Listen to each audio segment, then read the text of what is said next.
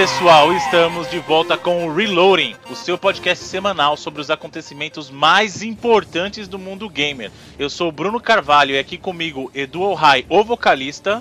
Olá, jogadores e jogadoras, é muito bom estar de volta em mais uma semana. E Felipe Mesquita, o otimista.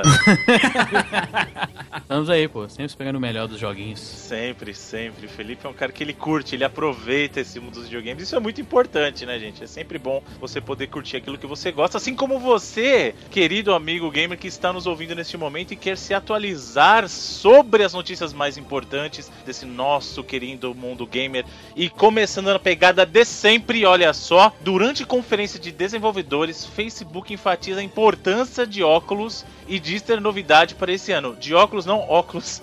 Do Oculus Rift, por favor, né? Ah, é o Facebook querendo emular o Second Life, mas com real life. Olha aí que beleza. Cara, é engraçado que é, é um anúncio que diz e não diz nada, né? Eles estão querendo forçar a ideia de que as pessoas realmente vão querer usar o, o, o, óculos. E não tô falando só da questão do óculos Rift, mas de qualquer aparato de realidade virtual. E, e com um anúncio que também não faz sentido. A gente vai anunciar alguma, alguma coisa vai sair esse ano. Alguma coisa, o que vai ser esse ano? Pois né? é, acho que às vezes eles estão tentando abranger o mercado deles, porque o óculos está sempre voltado muito ao videogame, né? Aos, aos, jogos. E, sei lá, eu acho que isso, isso não é o bastante para fazer o mercado dessa parada que eles estão achando que vai revolucionar tanto. Quem sabe eles estão tentando atingir outras pessoas para poder. Uma galera mais casual, assim, para poder comprar esse produto e tal. Mas é o que você falou, é um anúncio que não significa nada, porque a gente não tem data de nada, não sabe o que, que é. é. Ah, não, nós vamos anunciar daqui a pouco um vídeo. Será da, que eles... A galera usando o Facebook com óculos. Será que então, eles meio lá. que não estão fazendo isso justamente para manter a marca na cabeça das pessoas, pra não cair é, no esquecimento? Né? Quem, quem veio de fininho aí tomou o burburinho, tomou o buzz da parada foi o Morpheus, né, da, da Sony, Sim. que já tem data, que já tem versão final, que já tem Exatamente, é desenvolvedora fazendo o jogo pro é, ano first que vem, pro jogo. É,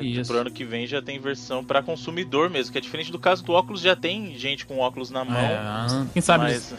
É, tem o da Valve também, isso, né? É, a então, Valve também. O bacana é a gente ver que tem bastante empresas investindo nisso, né? Então, o, a própria pessoal da HTC também, né? Então você vê uhum. que tem gente é, investindo, acreditando nisso. Ah, só que eu não sei se eu enxergo alguma aplicabilidade habilidade hum. para isso fora do mundo do entretenimento, e eu digo bem específico videogame, ou no máximo cinema tal.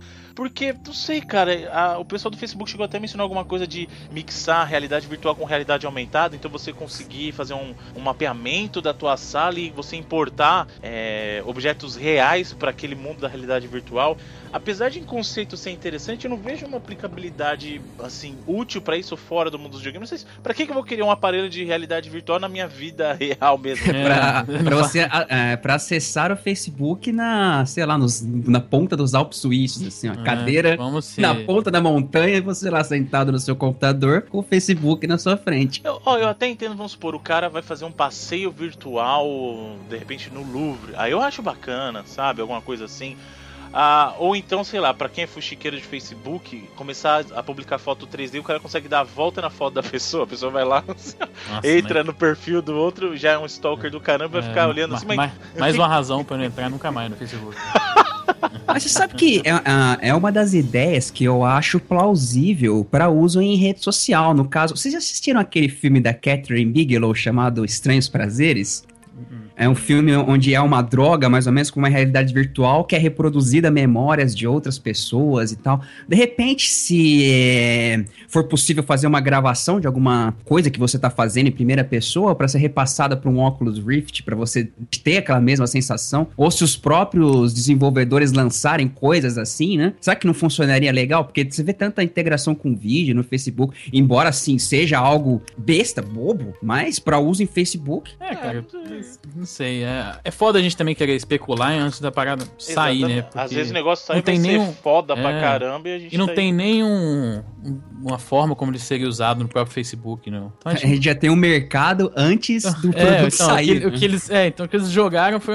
Acho que foi mais que o Bruno falou mesmo, pra continuar relevante aí a parada. Exatamente. Eles não deram informação de como que funcionaria, se teria. É, até porque foi o que você falou, durante a GDC, falou-se muito em Morpheus, falou-se muito no projeto da Valve, é, falou o foco da, da, GDC foi totalmente VR, né? Então. É, e, e eles aí... ficaram um pouco para trás, realmente. Exatamente. Então vamos, vamos dar uma lembrada que a gente tá aí, inclusive foi a gente meio que liderou.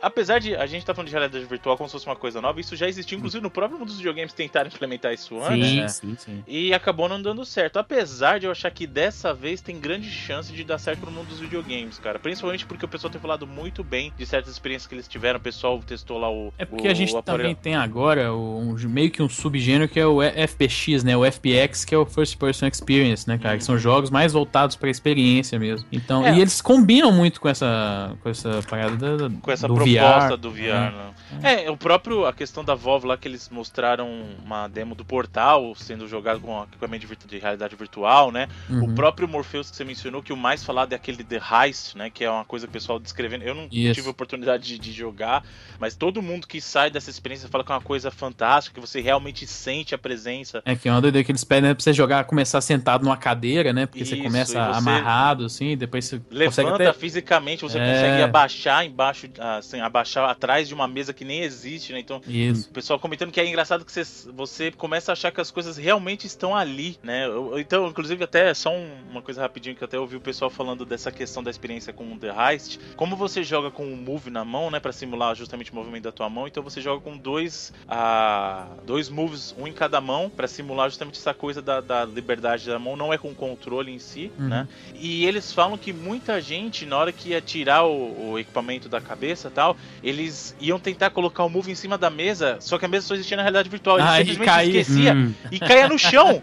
tipo, o cara soltava o move assim como. É, ele, ele tá tirando o óculos, ele solta assim como se estivesse soltando o move em cima da mesa e o negócio cai no chão, que a mesa não existia. Então, isso é o tipo de experiência que eu acho muito bacana, que assim, realmente, e é uma coisa que até o próprio pessoal do Facebook falou durante a Developer Conference deles, é que a, o, o grande truque da realidade virtual não é a parte virtual, é a parte da realidade, é te enganar a ponto de você acreditar que aquilo realmente existe, né? E aí, nesse potencial, eu acho que tem algo muito grande para esse, esse, tipo de experiência de realidade virtual, que é justamente essa coisa de, como eu falei, talvez fora dos videogames, a experiência de você visitar um lugar que você não tem oportunidade, você viajar virtualmente para um lugar relevante. Você vai numa exposição, sei lá, na Itália, ou conhecer, os, sei lá, um, o Coliseu, você, sei lá, vai no, ah, no Louvre, como eu falei, ou então vai visitar o Big Ben em Londres. Então, é o tipo de experiência que eu acho que é, agrega alguma coisa, realmente, culturalmente falando. E eu acho que é possível você bolar um passeio virtual com óculos Rift que te dá uma experiência diferente do que de você assistir um vídeo no YouTube, por exemplo. Uhum. Né? É só ficar lendo mimimi no Facebook voando pela sua frente, né?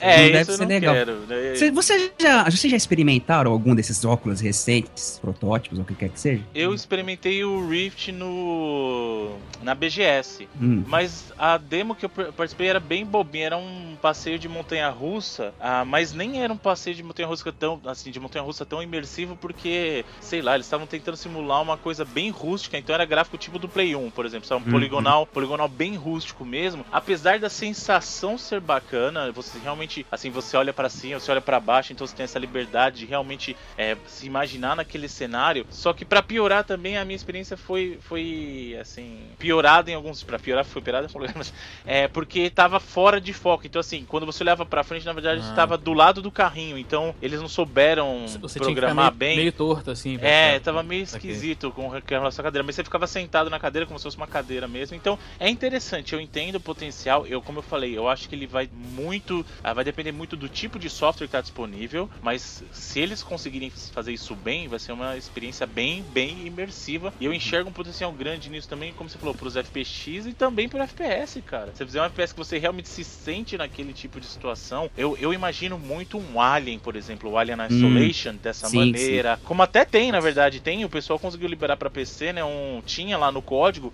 uh, um modo para você jogar que acabou sendo desabilitado na versão oficial, mas para você jogar com o Oculus Rift, cara. Eu imagino, até falei isso antes do, do PT, cara, o trailer do. do, do é. trailer não, a, a, teaser jogável lá do, do Kojima, do cara, que é, que é cara, uma das... Hills. Silent Hills. Que é, aquilo uhum. jogado em primeira pessoa com o Oculus Rift, meu amigo, você, literalmente você vai mijar suas calças, porque o negócio é, é... Exato, acho que uma, é das, uma das maiores potenciais do, do Rift, no caso de games, é te imergir num game de cagaço total, Exatamente, assim, né? É, a experiência nova do cara é você mijar nas calças. depois, de, depois de 30 anos. Porque, olha, veja, há quanto tempo? É, eu já experimentei alguns do, dos, dos atuais ainda não, mas alguns dos antigos. Principalmente na época dos anos 90, que bombou, né? Esse Aham. negócio de realidade virtual também desapareceu da mesma forma que apareceu e agora voltou novamente. Será que não é, não é um hype também, não? Será que quando lançar não vai Ah, durar acho- uns dois anos e, e a galera enjoa? cara. Acho que é, o que muita gente tem medo é que a gente largue o videogame do jeito que a gente conhece hoje, no sofá, no controle ali, você vendo, e passa tudo ser com realidade virtual, né? Hum. Isso eu acho que não vai acontecer, mas tem um mercado pra isso. Mas... Ah, o Wii U, Não- cara, o Wii U tava aí pra. Ó, acabou o videogame, agora é assim. Não foi. É, então, acho que o, é o mercado mais, não só de jogo, mas como a, a gente tá falando, a gente repetiu essa palavra várias vezes aqui, que é de experiência, né? Uhum. Eu acho que uh, o óculos ele não é exatamente um periférico de, de game, sabe? De, de jogo, mas sim de experiência, cara. Às vezes, é, igual a gente tinha, é uma parada meio nada a ver, mas a gente tinha aqueles áudios que você botava o fone de ouvido, você escutava o cara cortando o seu cabelo, assim, sabe? Hum. E o corte de cabelo Aqui- virtual isso, que é, é, é muito famoso. Aquilo é. uma experiência, né, cara? Eu acho, e aquilo é muito foda, apesar de ser uma parada bem simples. Aquilo é muito foda. Porque ele, teu o- cérebro tá, tá sentindo Isso, o som é. ali. E é uma Exato. coisa que eu acho que isso aí era um exemplo que eu queria dar também, foi bem mencionado, Felipe. Que eu acho que eles vão colocar isso nessa experiência da, da, realidade, da realidade virtual também. Não é só o visual, mas sim É, o áudio. O, áudio, é. Entendeu? É, porque você tá, você tá envolto ali no, no, no óculos e, tipo assim, o fone, de- o, o som do jogo é uma parada muito importante, né? Então eu acho que é um elemento que eles vão usar também. E eu nesse- acho que o óculos cai nessa, nessa parada de mais uma experiência, não vai ser uma parada que você vai precisar. O gamer hardcore vai usar o óculos pra poder jogar o Bloodborne Felipe. ele não vai usar, entendeu? Mas, cara, aí é que tá. Será que depois que a gente passar por essa experiência, não vai acabar meio que enjoando? Eu vejo um, futuro, talvez, assim, na- por exemplo, num, nesses MMORPGs, sabe? Esses Aham. World of Warcrafts da vida, né? Nesse caso, as pessoas vão ficar deslumbradas, né? Porque ela vai estar literalmente dentro daquele mundo. É até Tem gente. É, eu, eu, eu tô, tô com medo disso. Tem gente que, com nas telas atuais, com controles, mouses, teclados, o que quer que seja, já pô, quer transferir a vida pra dentro do, do jogo. Imagina com, com o Rift. Nesse caso, eu acredito que vai pra frente. Mas com jogos mesmo, eu, eu não sei, eu não vejo tanta coisa pra, pra ficar por tanto tempo, sabe? Eu acho que a experiência vai ser legal, vai continuar, vai ter um mercado, mas me parece que vai ser um grande hype aí nos próximos dois ou três anos, mas depois vai dar uma É, estabilizada. acho a, vai... gente- a gente vê até na própria indústria a galera meio desconfiança disso, né? O próprio Shuhei Yoshida, o presidente da, da, da Sony Worldwide Studios, ele falava muito, muitas entrevistas quando o, o Morpheus foi anunciado na GDC de 2014, né? E todo mundo falando, ah, o Morpheus, sei lá, ah, a gente- a até naquele momento ele falava, ah, a gente nem falou ainda que o Morpheus é um produto de mercado, né? Então por um tempo eles, eles tratavam aquilo mais como uma, o próprio produto era uma experiência, sabe? Que eles tiveram que passar muito tempo eh, trabalhando em cima dele, explorando possibilidade. Eu acho que é uma empresa do tamanho da Sony, que não tá podendo errar hoje em dia, questão de mercado, porque eles, estão eles não estão tão bem financeiramente, e, e o videogame é uma das poucas coisas que eles ainda têm um, um lucro bacana. Acho que eles não podem errar nesse, né, investir muita grana nesse mercado. Então acho que um, um adendo para o sucesso dessa parada, dos óculos de realidade, é, é essa aceitação e esse investimento que algumas empresas, como a própria Valve, também tá fazendo. Então acho que não. Sei, mas que a gente precisa esperar chegar, né?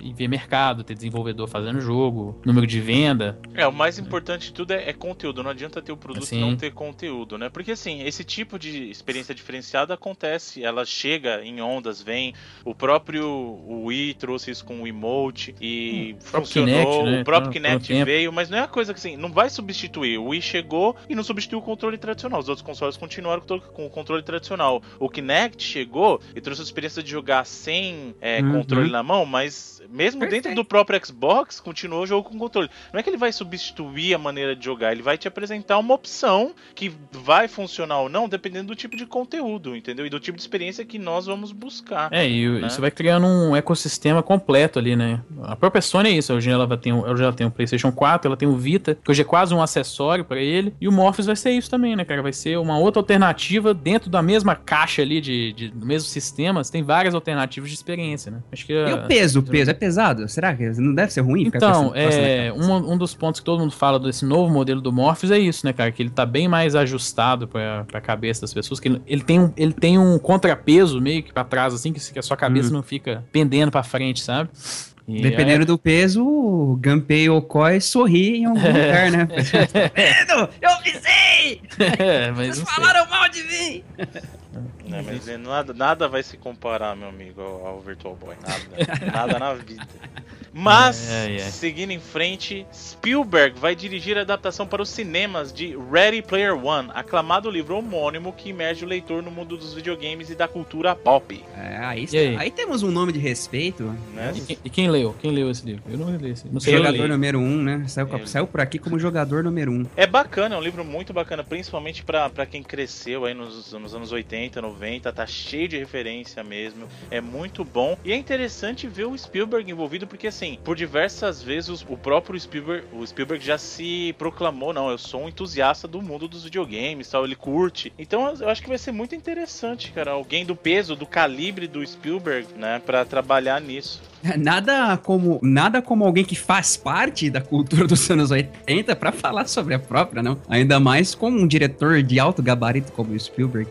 Cara, pode ser que venha aí um, um clássico de. um, um blockbuster não, não, clássico, como, é, como há uhum. tempos Spielberg não coloca no cinema. Nos anos 90 era tão comum uh, esses blockbusters, pipocões para as pessoas irem ver, nos anos 80 também. Tá, tá voltando um pouco, né, cara? Eu, acho que o Guardiões da Galáxia foi isso ano passado. Ah, não, não, não, não, eu falo pelas mãos do Spielberg. É, faz, ah, sim, sim, sim, sim, ok. Entendi. Faz tempo que ele não engata uma como ele fazia é, é antigamente. É Ainda mais se falar sobre os anos 80, que muitos, muitas dos fãs do Spielberg, que ainda são fãs por causa de filmes como Jurassic Park, ET e demais, né? São meio que dessa época, eu vejo sucesso garantido. Falando de cinema ainda, 1983, o ano dos videogames no Brasil, documentário que vai mostrar a chegada de consoles como Atari, Intellivision e Odyssey ao Brasil, ultrapassa a marca de 20 mil reais de financiamento coletivo e garante sua produção.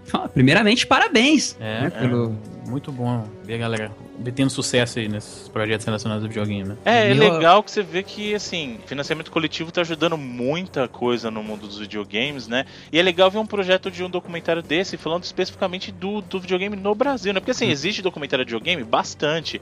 Só que é difícil você ver alguma coisa com foco no Brasil mesmo, né? E a gente tem uma característica bem, bem peculiar que o, o videogame começou a pegar de verdade no Brasil depois do crash, que, exato, do maior crash que a indústria que a indústria teve, né, cara? Então, é interessante ver como que isso refletiu para nós culturalmente, né? É, o Brasil acabou criando um outro microcosmo de videogame que, como tu bem disse, não é citado em lugar nenhum. A gente teve uh, a explosão do Atari, né? Após a, o, o, Crash, a gente teve aquelas, o surgimento de vários clones do Nintendo, que nos, dos anos, uhum. anos, anos, durante os anos 80, que foi muito bacana também. Tivemos uma certa pirataria legalizada pelo governo com Intellivision, Atari. É, é, tem muita história, né? Eu vejo muito potencial no documentário. Inclusive, eu fui um dos que ajudou a financiá-lo, que pelo o serviço muito interessante, que os senhores não gostam do nome, mas eu achei muito bacana, que é o Kikante, né?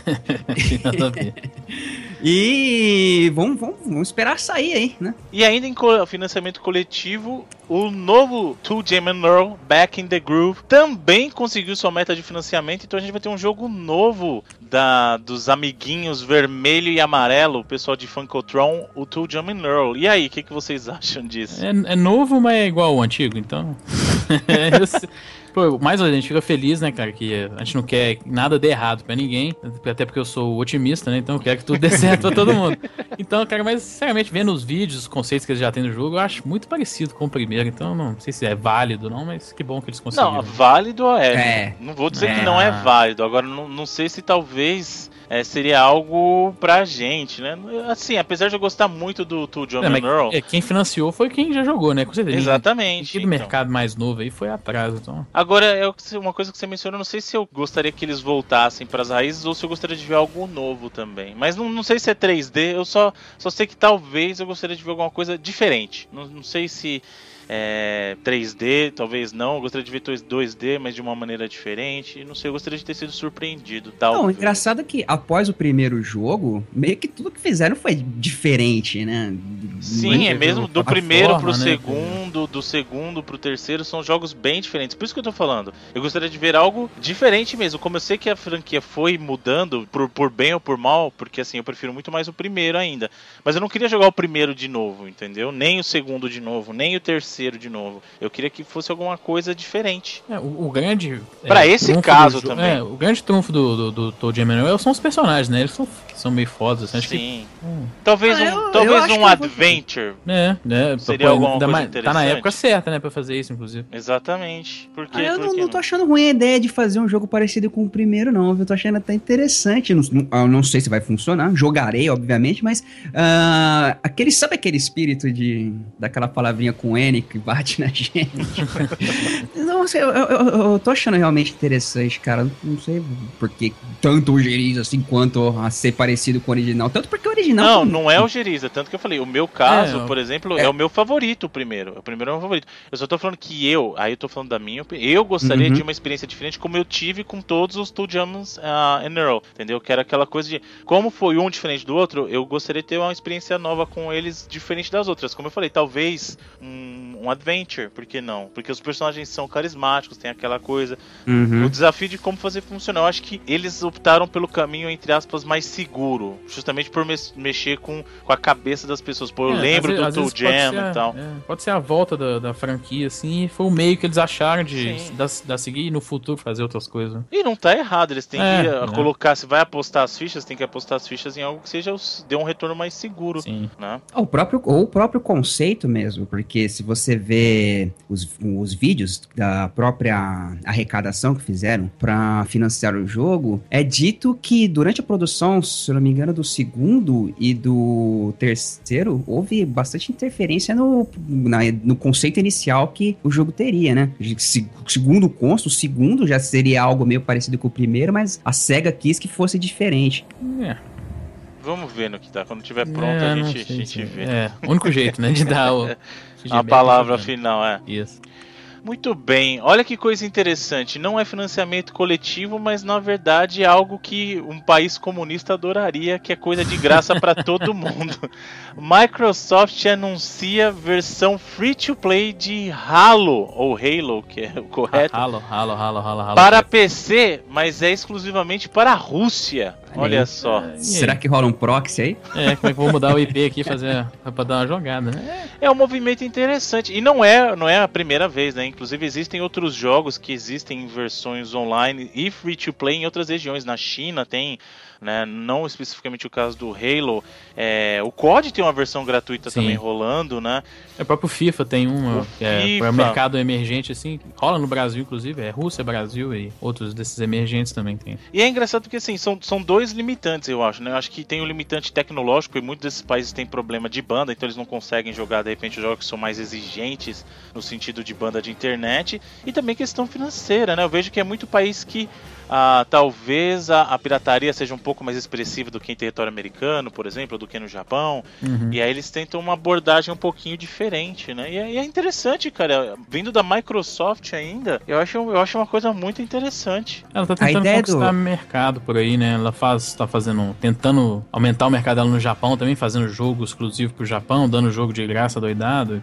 Tá tentando ganhar alguns mercados aí que tem potencial, mas ela não tá tão bem no momento, né? É, tem que tentar mesmo, porque a penetração de mercado da Microsoft a gente sabe que é muito grande no, em território americano, né? Muito grande mesmo.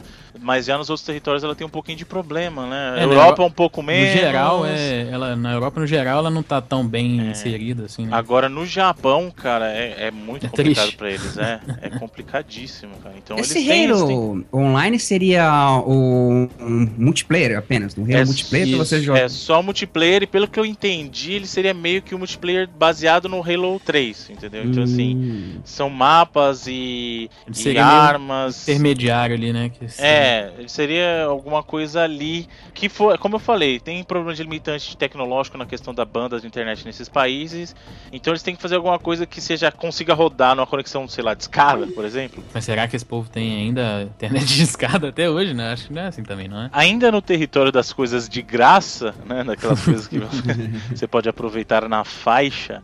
The Crew anuncia a mostra de duas horas do jogo completo para PlayStation 4 e Xbox One. Demorou um pouco, né? Acho que tá meio fora de. É des- desespero o nome disso. É, É, tá na cara, exatamente, né? cara, porque assim, foi um fiasco. O beta deles foi, foi um fiasco. O jogo não, não vendeu nada perto do que eles achavam que iria vender. É, eles né? achavam que ia ser uma franquia. E, e é realmente franquia. ruim, né, cara? Eu, eu tinha uma puta de uma expectativa pela premissa desse jogo do The Crew e tal. E na hora que eu joguei o beta, eu falei, mas que, que desgraça é essa? O jogo, a- o gameplay desse jogo é horrível, horrível. Eu nem ligo pra questão do gráfico, não tô nem aí, mas o gameplay desse jogo, o controle dos carros nesse jogo, eu não sei o que acontece, cara. Eu também foi a mesma coisa. Eu tinha uma vontade de comprar porque eu não, o jogo de corrida tá meio fraco, né? Eu acho que só o Horizon 2 tá bem, mas ele é exclusivo no, no Shone, então hum. Acho que o multiplataforma ainda tá meio fraco. O Need for Speed também não foi muito bom. Eu tava com a esperança, a mesma coisa. Eu joguei o beta falei, é, não vou comprar esse jogo não, não vai rolar não.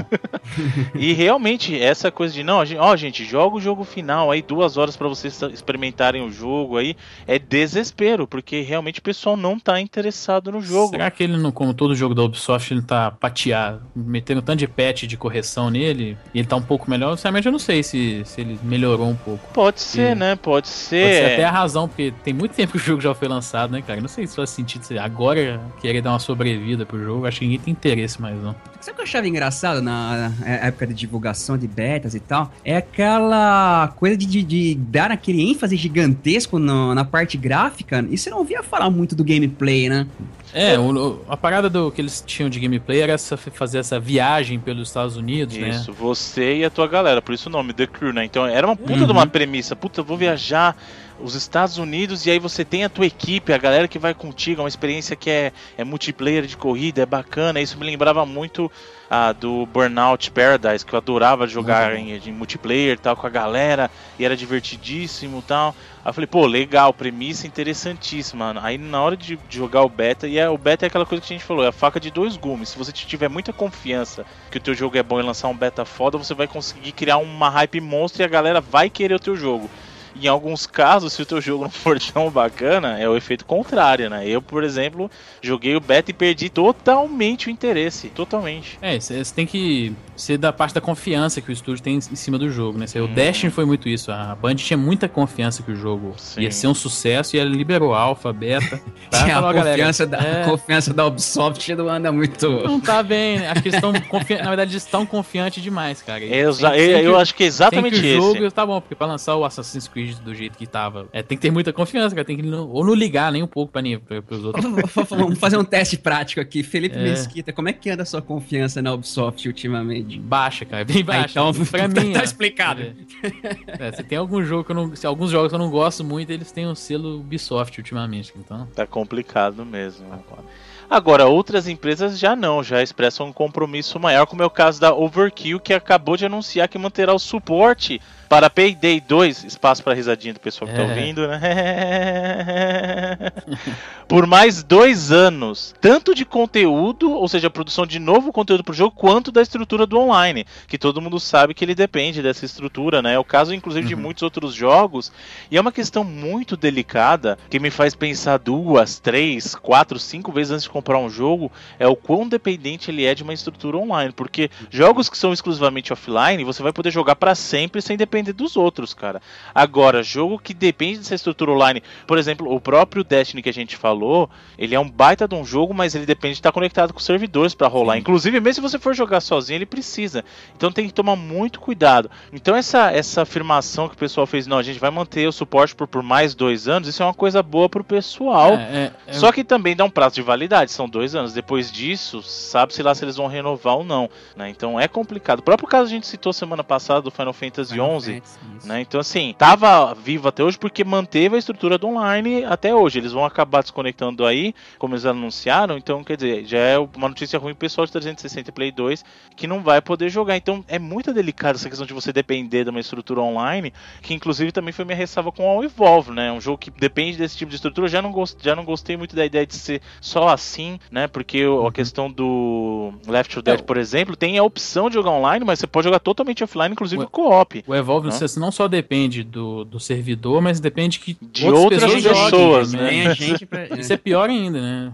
Você é tá dependendo, você tá refém da vontade dos é outros. Mais, mais, uma variável negativa aí pro seu Exatamente. Jogo, né? Então, o PD não compete com esses heists recentes do GTA V? É meio parecido, viu? O último heist do, que é o, é o do GTA que é o assalto à banca, ele é bem parecido com o do Payday. Mas do Payday faz sentido os caras continuarem é, é, dando suporte, porque o jogo, foi, o jogo é um sucesso gigantesco, né? Uhum. Principalmente no PC e no PS3. Eu acho que é, no, um mês atrás, um tempo atrás, eles anunciaram que tinha combinado a primeira e segunda versão do jogo, já tinha vendido mais de 9 milhões de unidades, cara. Isso é muita coisa, é uma empresa pequena, né, cara, Overkill. E que agora tá, vai fazer um FPS do Walking Dead, né? Que é o próximo trabalho deles aí. Que, pô, pelo, eles têm um crédito, né, cara, feito o Payday 1 e o 2. Vamos ver. Porque o, aquele último jogo de FPS do, do, do, Walking Dead foi horrível, né? Aquele ah, Survival Instant. Vai ser esse, esse mesmo esquema? É, multiplayer online também? Ou... Aí, então, eles não revelaram nada ainda, né? Mas porque, a única coisa que a gente sabe é que vai ser FPS, né? Que é a pegada do, do estúdio, né? Poderia ser um Left 4 né, Dead com o nome Puts, Walking é, Dead aí, pronto. Seria foda.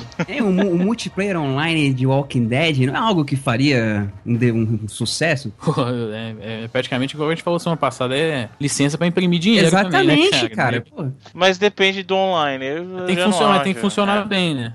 É esse, esse é complicado. Cara. Mas eles têm um. Eles são empresa sueca, né? Acho. É. E eles têm a. Eles estão crescendo agora, né? Muito por causa do, do sucesso do, do Payday. Eles conseguiram é, financiamento maior. Eles foram comprados agora pela, por uma outra desenvolvedora sueca, né? Então, inclusive, não só o Walking Dead estão trabalhando, eles estão fazendo outro shooter. Acho que é sci-fi também, mas aí é só pra 2017, eu acho. É, chama Storm, eu acho. Então, é, é, um, é um desenvolvedor muito, muito bom, assim, uma nova safra de desenvolvedor, né? E, uhum. e tão certo, né, cara? Mantendo suporte para um jogo que foi um sucesso comercialmente para eles, né? Acho que é o mínimo que eles podem fazer para os jogadores é manter um, um, serviço bem feito. É. Eu tô mais interessado na ideia do Walking Dead Online, viu, cara?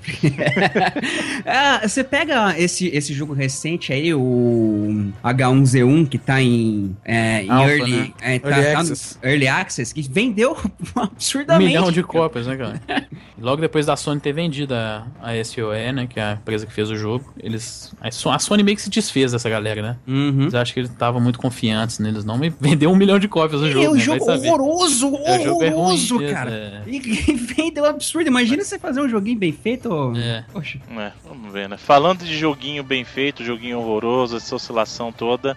Evolution, desenvolvedora de Drive Club, dos aclamados jogos Motorstorm, que são fantásticos, inclusive ela deveria continuar nesses jogos em vez de fazer o Drive Club, na minha opinião, demite cerca de 50 funcionários. Né? Lembrando que isso não foi oficializado ainda, isso é uma estimativa, né? alguma coisa é. que ventilou foi confirmado que ah, houve uma redução de staff, né? Isso, mas não foi confirmado esse número especificamente. É. Né? Agora, o que, que esse... isso quer dizer?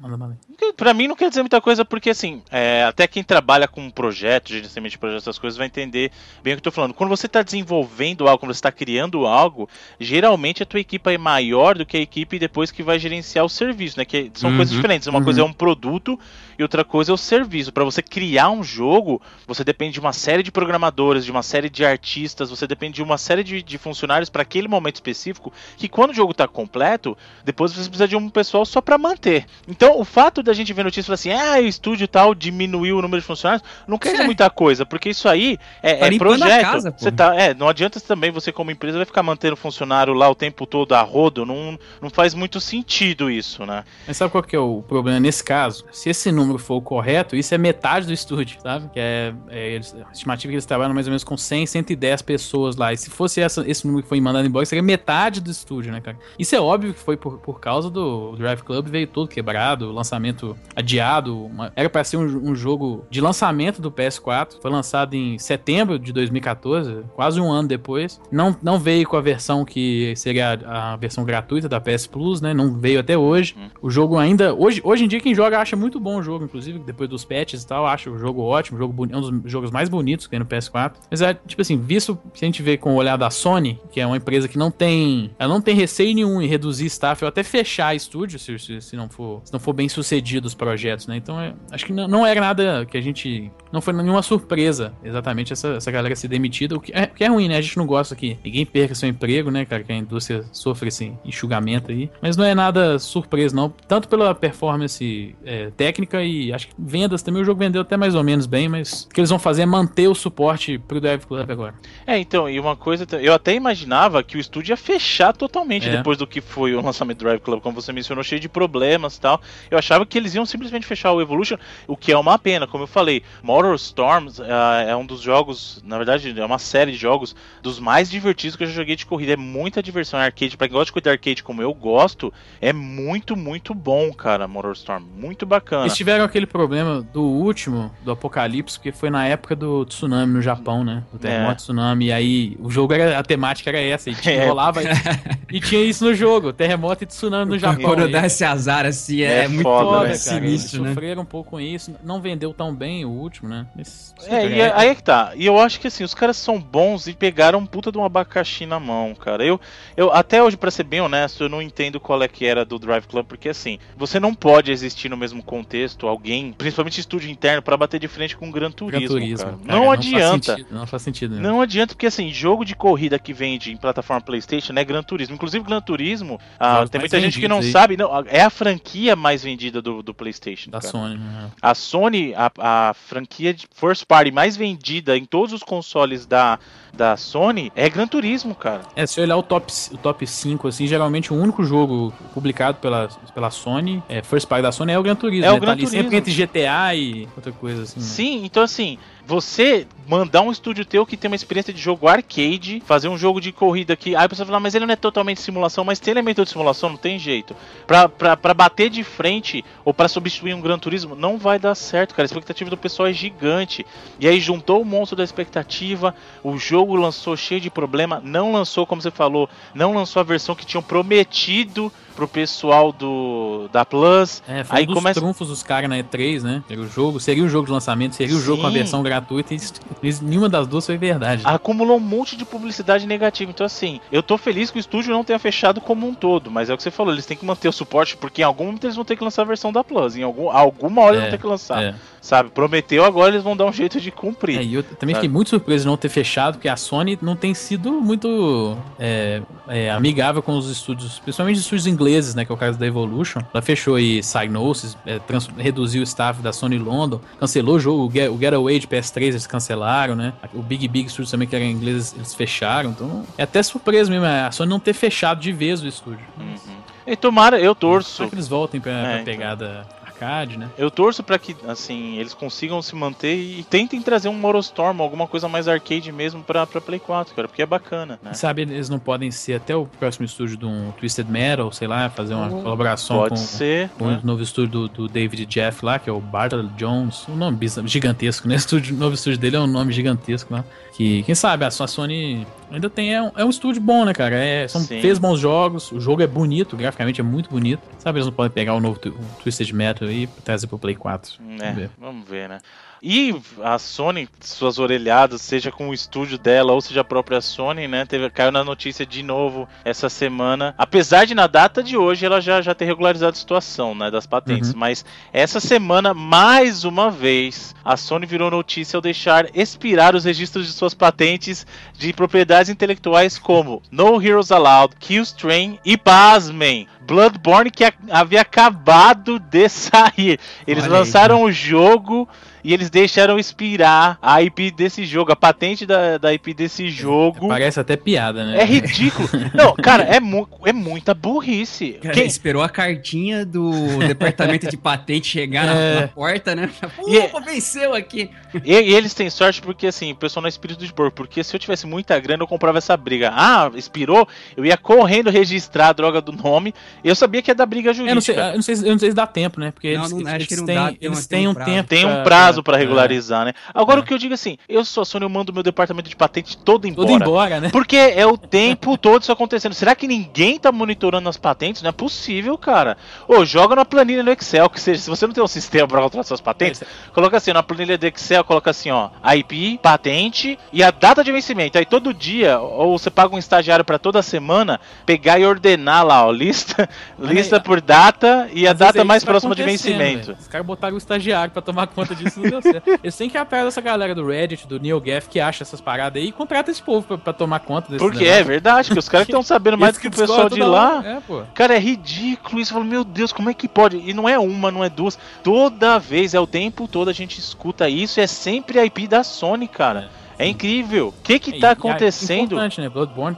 É, tá aí, Acabou de sair o jogo, É, você saiu um jogo que você não jogo, tem a né? patente, cara. caramba. É, o jogo, O jogo mais falado, É. né, cara? Do, semana inteira falando de Bloodborne, tudo quanto é canto. é o melhor jogo da, da nova geração e tal. E, e aí vai, a Sony perde a patente, né, cara? É, é, O próprio Killstream também, que é, acho que é o primeiro jogo que não é de esporte, né? Que é da, da galera da Sony San Diego. Também é um, é um IP interessante, é um jogo free to play, né? Um FPS free to play pra esse ano ainda. Mas é, é, é bizarro mesmo. É, Sim, é tem muito- é cada cômico, né? coisa. E aí você pensa uma empresa do tamanho da Sony, cara. Não, é- não é, não é, é isso, não é a empresa da o papel esquina. É o cara. o cara não, não é tipo a padaria da esquina, não é um cara qualquer, mano. É a Sony. Ele, o departamento jurídico devia estar devia tá cuidando disso. Deve ter um departamento só de patente cuidando disso. E os caras me deixam passar direto. E ninguém toma carcada, porque é o que eu falei, não é a primeira vez. Ninguém toma carcada, é sério mesmo isso? Sério, de verdade. Ou eles gostam de contar com a sorte, eles, ou eles fazem de propósito. Então vamos esperar vencer. Vamos esperar vencer. Não, não, perigosamente. Não faz sentido, né, cara? Não é uma publicidade que o jogo precisava no dia que ele saiu, né, cara? Não era isso que precisava. Exatamente, né? Mas vamos falar de coisa boa com relação à Sony, porque alguma coisa boa tem essa semana, que a Sony lançou um novo update para o Play 4, é o 2.50, e traz a implementação de modo para suspensão de atividades. O que isso quer dizer?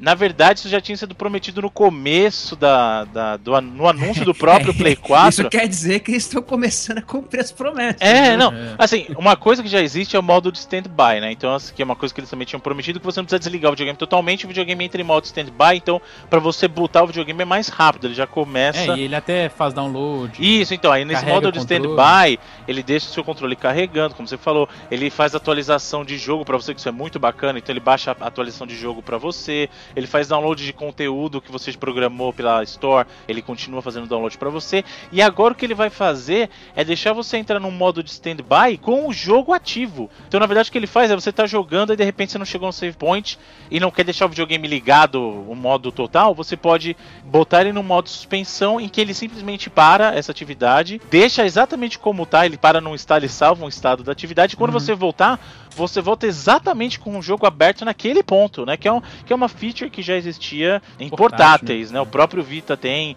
o, o PSP você podia deixar em modo sleep também. Então, assim, coisas, ah, os portáteis, alguns jogos até do próprio Game Boy Advance você já podia fazer isso. Então, assim, é uma feature que eles trouxeram de portáteis que eu acho que faz muito mais sentido em portátil mesmo, que você vai parar de jogar do nada do que em casa. Mas é bacana ter essa opção pro pessoal. E como o próprio Edu falou, é aquela coisa que eles prometeram no lançamento e finalmente estão cumprindo, né? Eles mudaram mais algumas coisas, tem alguns aspectos. É, você pode deletar agora troféu, jogos que você não tem 0% do troféu, né? dos Isso, aí não fica ocupando deletar. espaço na lista. Mudou, é, mudou um pouco também a, o visual, que, que até eu tô, tô, tô penando com isso, porque antes eu segurava o PlayStation Button, o, o botão da home lá, e já ia pro final direto pra desligar o videogame. Ah, ele mudou, é verdade. Agora tem Agora outras mudou, opções. agora ele entra no. Ele, ele reinicia o videogame. Eu fiz isso umas três vezes ontem, cara. Eu reiniciei o videogame em vez de desligar. É, ele dá a última opção agora é pra reiniciar. Ele entra É. na moda, é, assim, na verdade tem até um modo de, de modos de energia, então ele fala o que, Isso. que você pode fazer e tal. Eu, eu acho bacana até, porque a- as, realmente antigamente ou você por ali ou você desligava ou você entrava em stand-by. Agora te deu mais opções, né? É sou questão de costume, sou- né? É, eu sou meio burro mesmo. Não, não- é, fiz a mesma coisa três vezes seguidas, até entender que tinha alguma coisa errada. Aí o problema já é você mesmo. Já é né? outra coisa, né? É. Tem que lançar um update pra mim aqui, no 2.0. Tá foda. E falando em adiar o seu jogo pra jogar mais tarde, né, parar ele, Batman Arkham City foi adiado. O Arkham City não, desculpa. o Arkham Arkham Knight. O Arkham City já saiu faz tempo. O Batman Arkham Knight foi adiado mais uma vez, só que dessa vez parece que foi- não foi tanto assim. Foi adiado de 2 para 23 de junho, por enquanto, né? Ah, Importante mas ainda lembrar. tá doendo, ainda tá doendo. Não, Foi- tá, foi- tranquilo, cara. Adiamento faz parte, cara. É bom. né? Então, aí é que tá. Eu acho, como o caso do próprio, o caso mais recente que ganhou até mais publicidade foi o Uncharted 4, que foi adiado pro ano que vem. É, a- Se é Próprio- fazer o jogo melhor, eu sou totalmente a favor de adiar. Porque é melhor lançar um jogo bom adiado do que correr e lançar jogo tudo quebrado, como a Ubisoft fez esse ano aí, com o próprio Assassin's Creed, como o próprio The Crew, que a gente deu exemplo, e como outros jogos que a gente sabe que saíram na correria. O próprio Drive Club, que foi adiado e conseguiu lançar quebrado É, acho ainda. Que, acho que esse aí não tinha correção, não. Entendeu? Então, assim, eu prefiro que atrase o jogo, mas que quando o jogo sair ele seja alguma coisa jogável. O próprio Far Cry, cara, eu lembro que o pessoal reclamava do.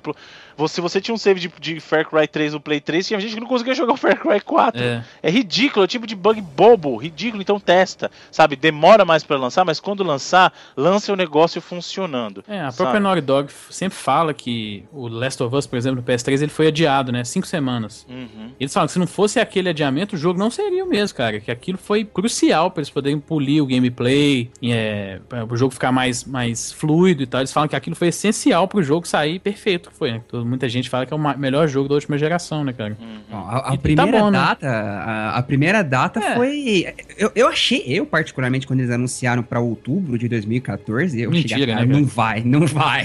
Aquilo foi uma nenhum. safadeza, cara, porque eles já É. sabiam que não ia rolar. Aí chegou em, em agosto. Ah, não, galera, não vai rolar outubro, não. Vai sair em junho do, do ano Não, que não, vem. não, não, eles falaram, eles falaram vai sair no ano que vem. Não É. deram nem. Aí eu falei, não, tudo bem, já tá mais. Aí anunciaram pra junho, junho, beleza, mas agora essa aí tá desanimado. Não, não, isso é. Acho que os caras Mas precisam. é, os caras é, tudo bem, como vocês estão dizendo, se for, duas é, semanas, né? Se for pra fazer. algo que- que, seja melhor, beleza. E a, a- é, como é que era o nome? Rocksteady, né? Isso. Ah, e a Rocksteady, pô, não- a- ainda tem um histórico muito bacana, assim, né? A- ainda tá na, na lista É, do eles- Felipe aí. É, é, tão, tão, eles estão com, com crédito. É bom que dá pra jogar mais um pouco do The Witcher também. Eles, é, é, a bom da Rockstar é que como eles não tiveram envolvimento com o pior Batman que teve, o Batman Arkham Origin, né? Então eles têm, eles têm muito crédito, porque eles pegaram só, só a nata realmente. E não é que eles pegaram, eles criaram a nata, né? Então é, eles têm muito crédito ainda, cara. Tá tranquilaço, tranquilaço. Agora, encerramos nossa parte de notícia. Edu, Sim, senhor. diz, diz pra gente aí, diga pro nosso amigo ouvinte gamer que tá aí,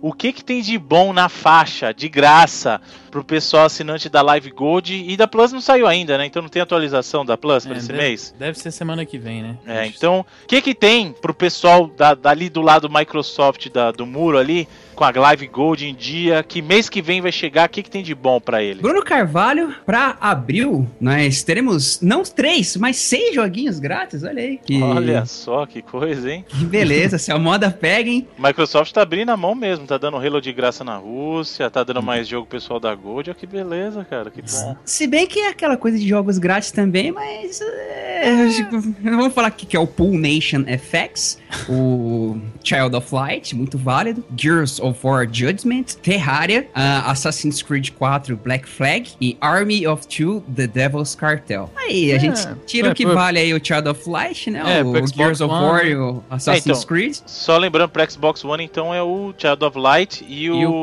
o, Pool- Pool Nation, o Pool FX aí, que é jogo de Esse- bilhar, Esse tem, que dar whatever. de, esse tem que dar de graça mesmo. Não, né? esse jogo ele, ele está de graça porque eles não iam conseguir vender mesmo. Isso aí não tem dúvida.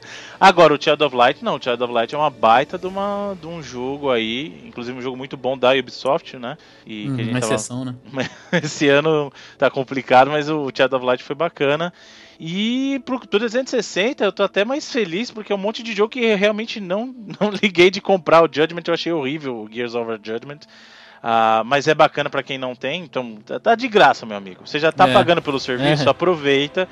O próprio Arm of Two também, que é, eu gostei muito do primeiro, e esse Ah. Devil's Cartel eu não peguei. Então eu não, Não sei também. não sei, mas também tá de graça. Eu falei, é de O- graça. O mano, Black gra- Flag é um, é um bom jogo, cara. Apesar de a gente estar metendo pau no Ubisoft no Assassin's Creed aqui, o Black Flag não é ruim, não. Eu gostei dele. Joguei até no 360, na última geração. Eu acho um bom jogo.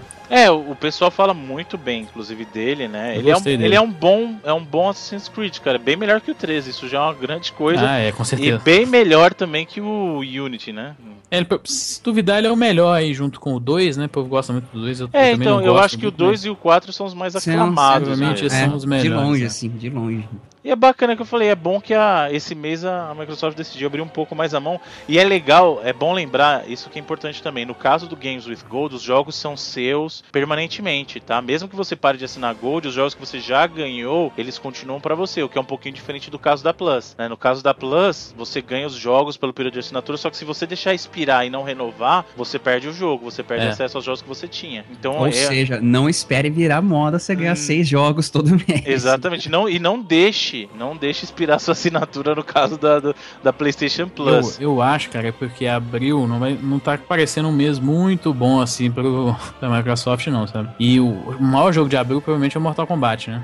É, e é multiplataforma. Né? E, e, quem tá bem na campanha dele aí é a Sony, né? A Sony tem feito uma campanha junto da NetherRealm, então acho que não. Acho que é por isso, cara, pra eles darem um, um upzinho no mês de abril pro Xbox. E é bom, poder para o povo. É. Quem paga, se você Sim. paga, que é um serviço. É, você vê, um mês desse sim já vale a pena você pagar. O, não, com certeza. Um e, e, isso é uma coisa que a gente até já, já discutiu antes, né? Não aqui, mas fora que é um valor muito bom, a, principalmente a Gold agora, porque antigamente a Gold você só pagava para jogar online e ponto, Sim. né? E aí a Plus, quando ela chegou essa coisa de dar jogo também, o pessoal começou a exigir um pouco mais. E aí, Microsoft, eu sei que tua experiência online é melhor tal, mas eu tô pagando essa grana e eu preciso de alguma coisa mais de retorno, né? E nesse sentido, vale muito a pena. Mesmo que você não jogue online, eu digo, tanto no caso da PlayStation Plus quanto da Gold, mesmo que você não jogue online, vale a pena você ter, porque assim, você vai gastar 100 reais, 150 reais no ano, no ano, é, pô, na, na, que é o dinheiro de Plus, um jogo. Hum, é, exatamente. Vale na, Plus, na Plus só esse mês, só pra PS4, foram 75 dólares de jogo, cara. Exatamente, então assim, você recupera então, isso vale no mês. Pena, o dinheiro jogão, que você né? investiu, você recupera num mês, cara. E muitas vezes jogo serviços. novo, né, cara? Na Plus, esse mês teve o Oli Oli 2, que é um jogo novo. O jogo lançou aquele dia e já tava de graça. E é, e é muito bacana isso. Jogar. Então, assim, ó, vale a pena? Vale a pena mesmo que você não jogue online, porque pelo preço de um jogo você acaba tendo no mínimo durante um ano 12, 20 jogos. Pelo preço de um. É. Então, nem é, não, você... no, nos últimos. No caso da Plus, por exemplo, nos últimos 7 meses, foram 19 jogos, cara. Sim, e, pe isso, e pensa isso é nisso. Absurdo. Pensa nisso. Não é pra uma plataforma, você tá falando pra todas as é, plataformas é, daquela. Então, por exemplo. 19 eu falo só pro Play 4 por exemplo, que é o que a gente tá falando aqui, né? Então, ainda tem jogos de Play 3, jogos de. Exatamente, e no caso da, da Gold é pra 360 e pra Xbox e, One. Então, Sony, e outra, né? então... deixa eu dar uma recomendação para vocês também que é muito importante, gente. Mesmo que você não tenha plataforma, coloca lá para baixar o jogo. Por quê? O jogo é teu, mesmo que você não tenha plataforma. Então, Isso. quando você pegar a plataforma mais pra frente, vamos supor, você tem um Play 3 e um 360. Você não tem o Play 4 ainda e não tem o Xbox One. Mesmo assim, entra lá na Store e marca para baixar o jogo. Por quê? Porque se você marcar para baixar esse jogo, quando você tiver o console, você vai poder baixar ele porque o jogo já é teu. É, agora você pode Só adicionar que... ele pra biblioteca, né? Exatamente, vai na biblioteca e depois quando você comprar o seu Sony ou você comprar o seu Play 4, você vai lá e baixa os jogos que já estão lá.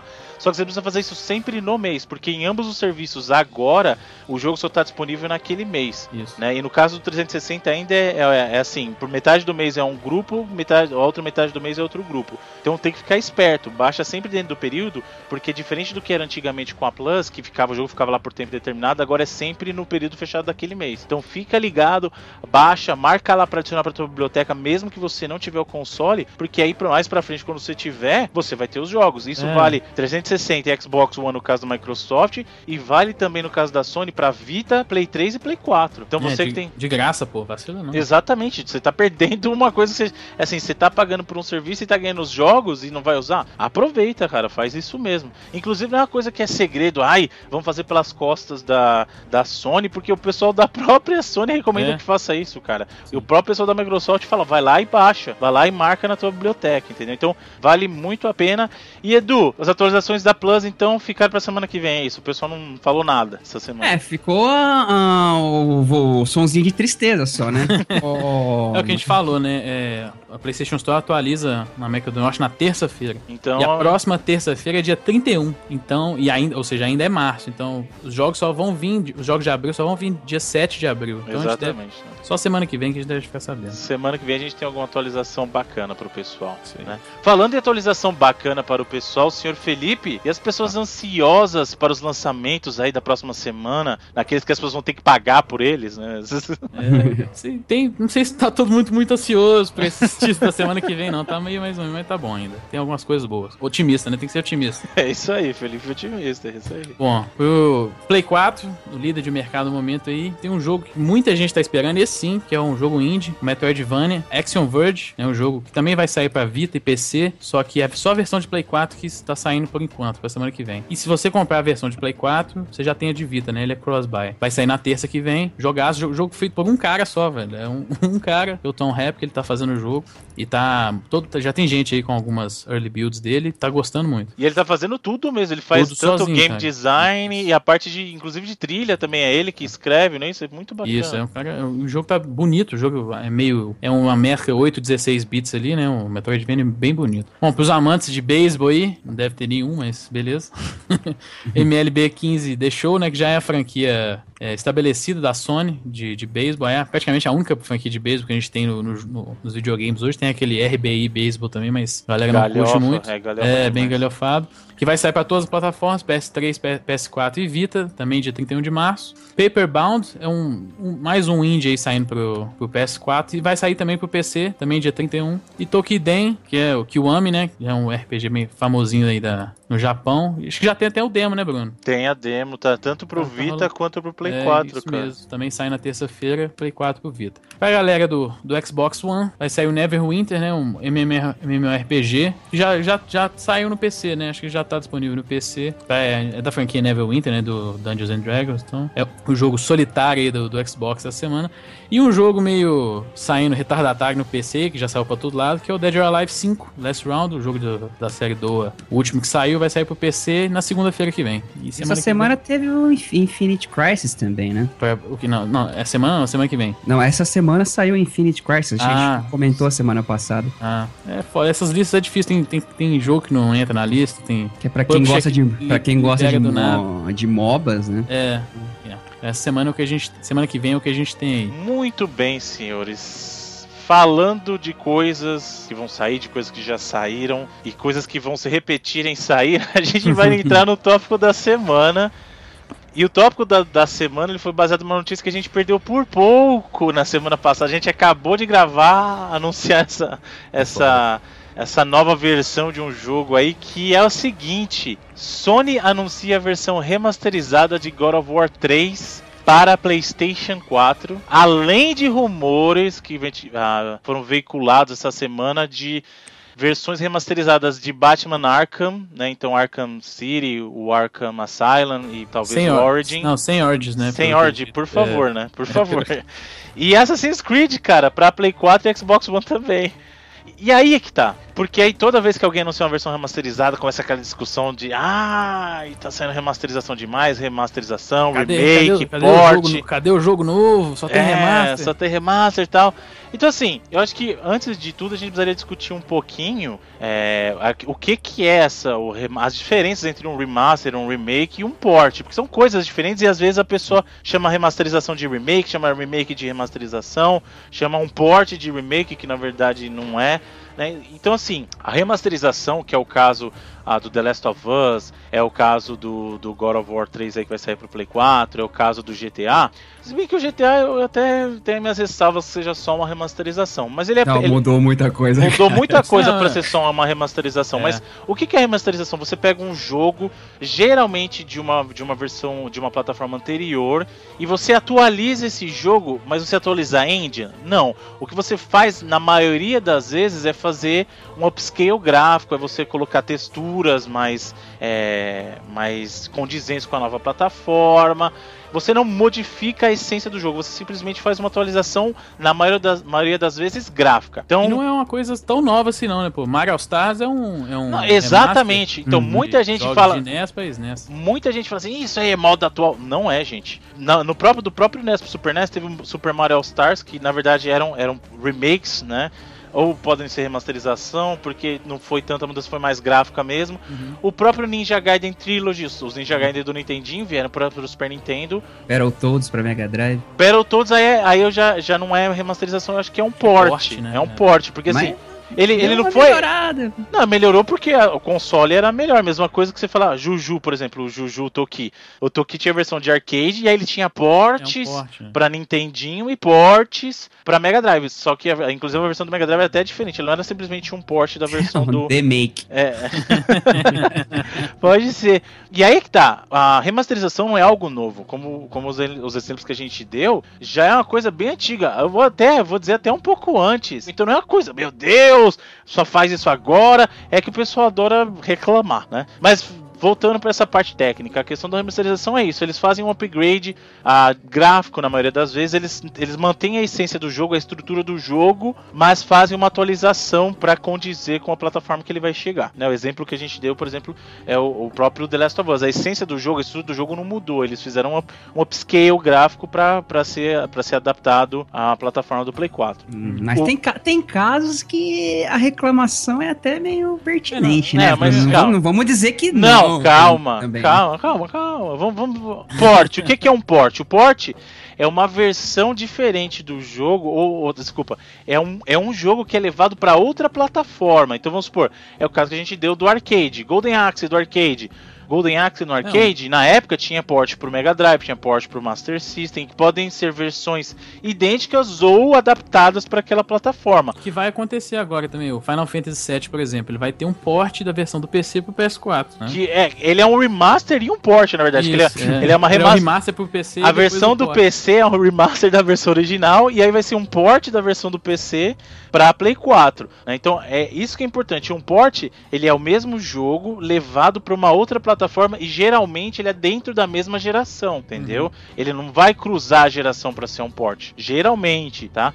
E aí vem o outro lado que é o remake. O que, que é o remake? O remake eles vão pegar o jogo, o remake de verdade, a gente tá falando, porque tem remake que leva o nome de remake e na verdade é remaster.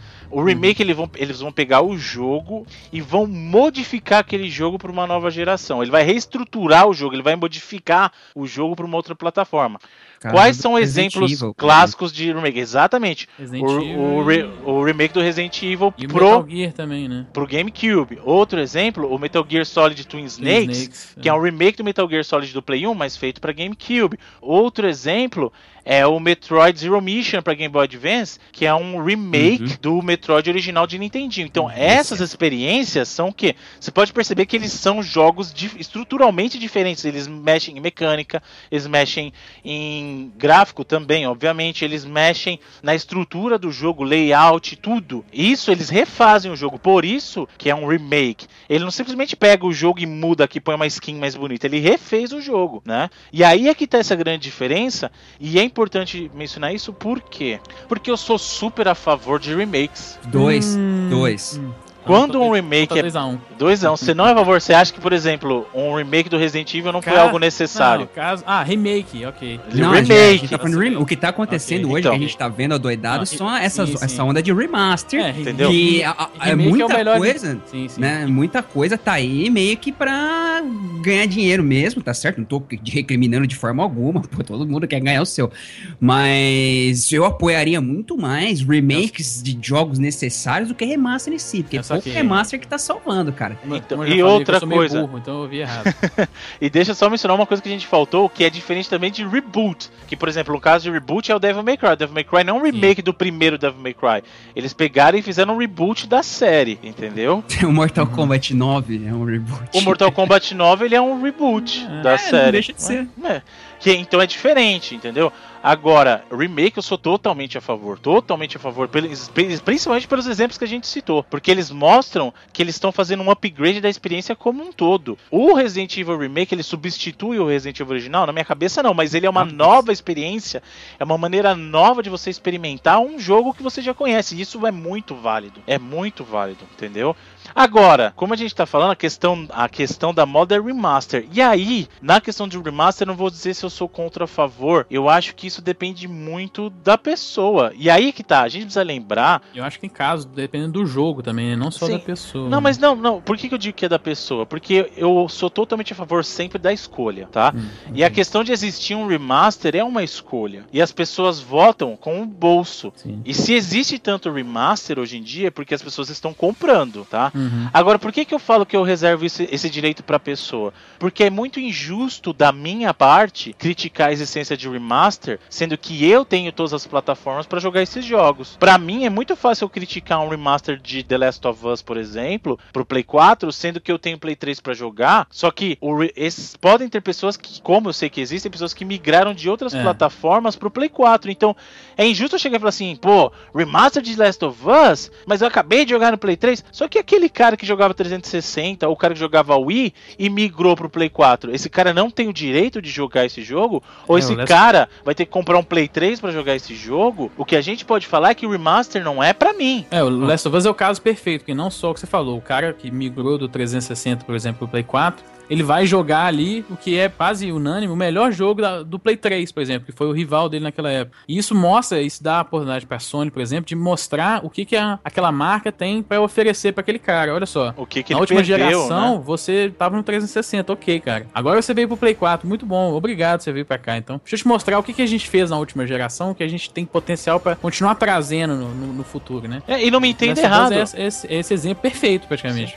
Quando eu falo que a gente volta com o nosso bolso, eu não compro todo o remaster. Mas quando é de um jogo que eu gosto, eu compro. Eu tinha acabado de finalizar o The Last of Us, eu comprei o The Last of Us do Play 4, por quê? Porque eu, é uma, é, no meu caso, é, eu tô dizendo no meu caso, eu quero dar dinheiro pra, pra Naughty Dog. Toda oportunidade que eu tiver de dar dinheiro pra Naughty Dog, eu vou dar. entendeu? Por Mas será que quê? não foi um, cur- um espaço de tempo muito curto, não, Bruno? Não Mas é que tá. Por esperar um Edu? Não, mas, Edu, por que que foi curto? Foi curto pra você, foi curto pra mim, foi curto É. pro, pro Felipe, porque você jogou. É diferente. Pra quem jogou, realmente é curto. Mas e pro cara que não tinha? Porque o, o The Last of Us, nesse caso, é um jogo exclusivo.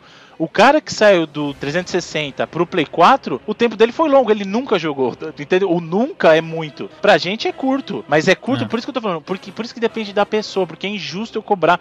Nesse- nessa cabeça, como eu falei, pra mim principalmente é injusto e por isso que eu não, nunca vou recriminar um remaster, porque pode não ser pra mim, mas pra alguém ele é.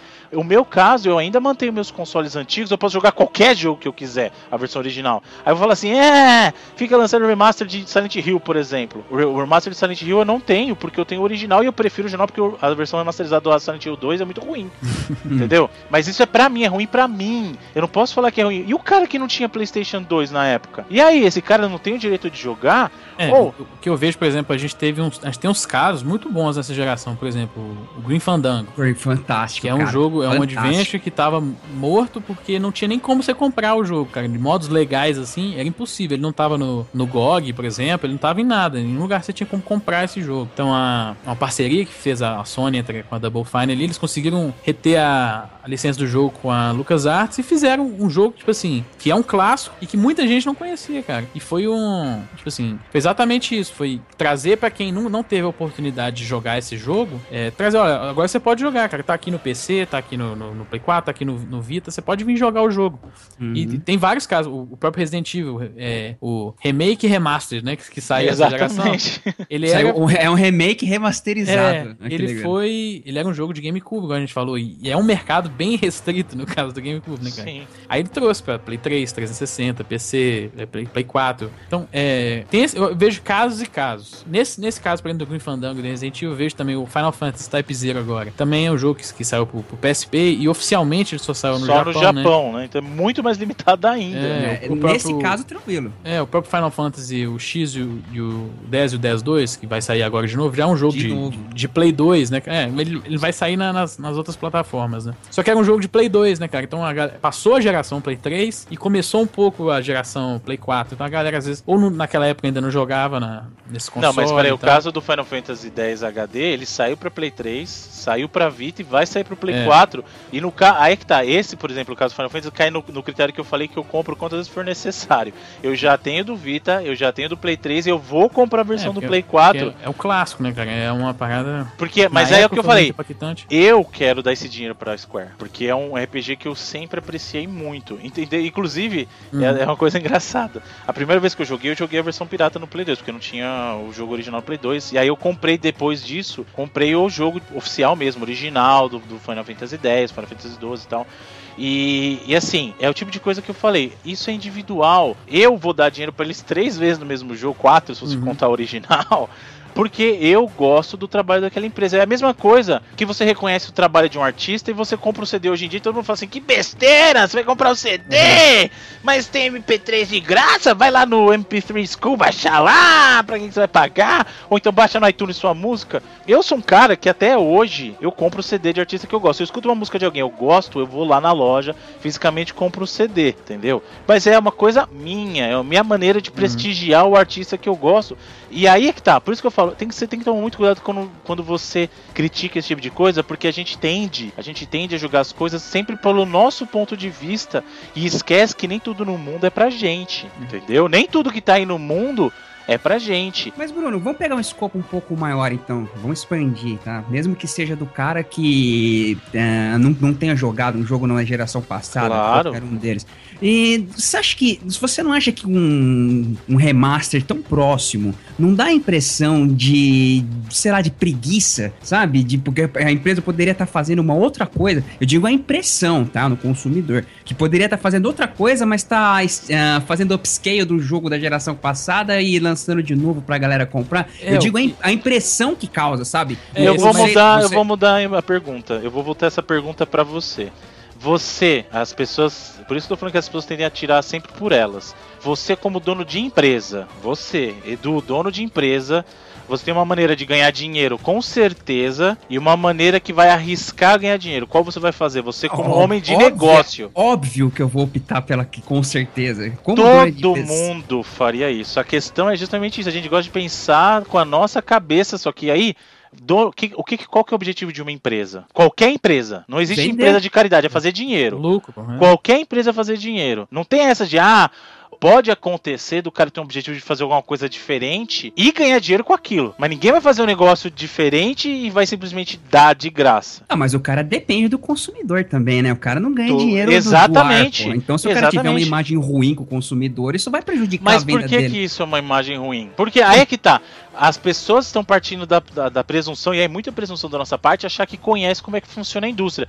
Você está assumindo, e aí eu digo você, do o consumidor no geral, o consumidor uhum. no geral assumindo que o cara está desenvolvendo aquele remaster com a equipe principal dele e não está fazendo outra coisa, o que não é verdade. A gente sabe muito bem que. Vou citar é. o caso da Naughty Dog. A Naughty Dog. A gente sabe, Bruno. Aí é que tá, cara, mas. Mas é por isso que eu tô tem... falando. As, as, pessoas que não sabem, elas têm que parar de parar de, parar de pensar a cabeça só delas. É, é, é justamente isso que eu tô falando. A, a questão é informação informação.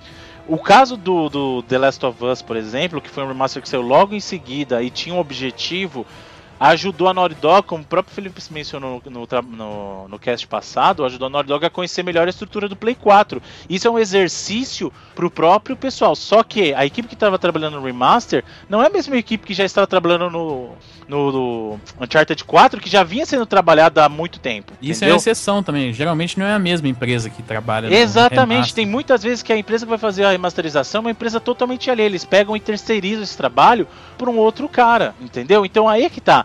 A gente tem que parar de medir as coisas sempre pela nossa perspectiva. Eu não é. tô dizendo que tem que sair remaster ou não, até porque é o que eu falei, a melhor coisa, melhor do que ficar xingando no Twitter, reclamando, a melhor coisa que é vote com o seu bolso. Não gostou? Não compra. Eu As gostaria, pessoas. Eu gostaria mais de remakes. Eu gostaria muito mais. É o que eu falei. Eu gostaria que só tivesse remake, mas é o que eu falei. Eu não sou indústria. Eu não dou dinheiro para ele sozinho.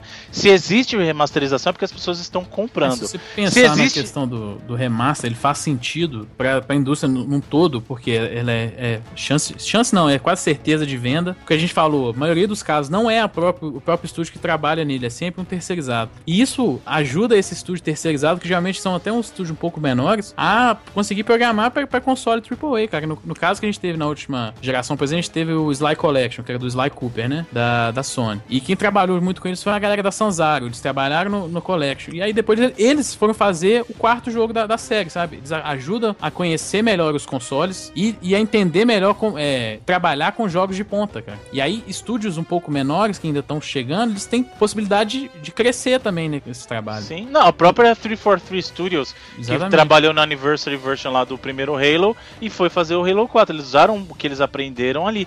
E é que tá, é isso que a gente precisa entender. Gente, remasterização tá tirando foco de projeto? Talvez esteja, talvez não. Existem empresas gigantes, com, com, com, como a gente mencionou, que eles têm equipes diferentes trabalhando em projetos diferentes.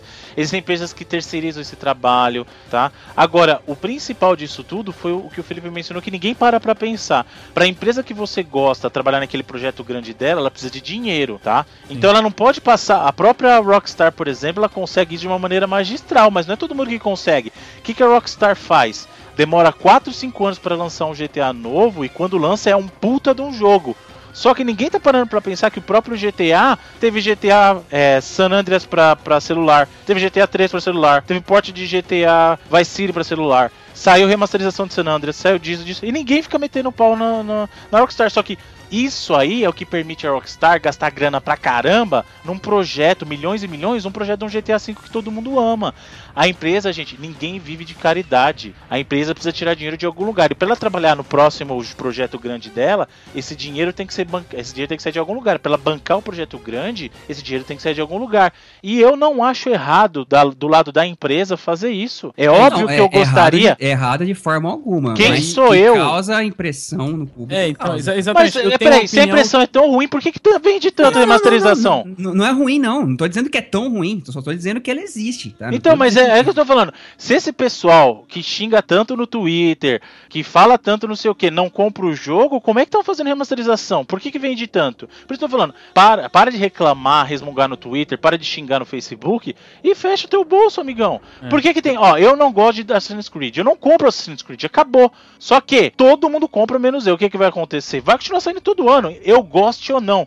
E ao invés de ficar xingando no Twitter, não sei o que, eu não compro e acabou. Sabe? Tô esperando sair um Assassin's Creed que é, eu gosto de é, é jogar. É, realmente difícil. Eu sou, eu sou, eu não sou muito a favor do, dos remasters porque eu tô meio, não é, não é, nem pelo fato do jogo, mas a gente meio de saco cheio de toda hora escutar essa, essa palavra, né? Que a galera tá tom, tomando raiva, é, por hoje, raiva disso mais por causa que a palavra aparece toda hora. Mas aí você vai olhar o The Last of Us Remaster, por exemplo, é um dos jogos mais vendidos do Play 4, né? Quase 3 milhões de cópias, né? E é o jogo que é publicado pela Sony, é o jogo mais vendido no Play 4. E aí e você fala, caso do, do, Devil May Cry, por exemplo, tá, vendo, tá, já saiu já, né, o do 4? O, de, o, o, o, o reboot, saiu o reboot, né? Reboot não sei, não, mas saiu o, remake remaster... do reboot, o remaster do 4 ainda não. Não, ainda não, né? Saiu o remake do reboot, mais um, e, e vendeu, não, cara. Remaster, essas... remaster é, do o remaster reboot. saiu semana passada, então não dá pra saber. Remaster do reboot, isso. É. é.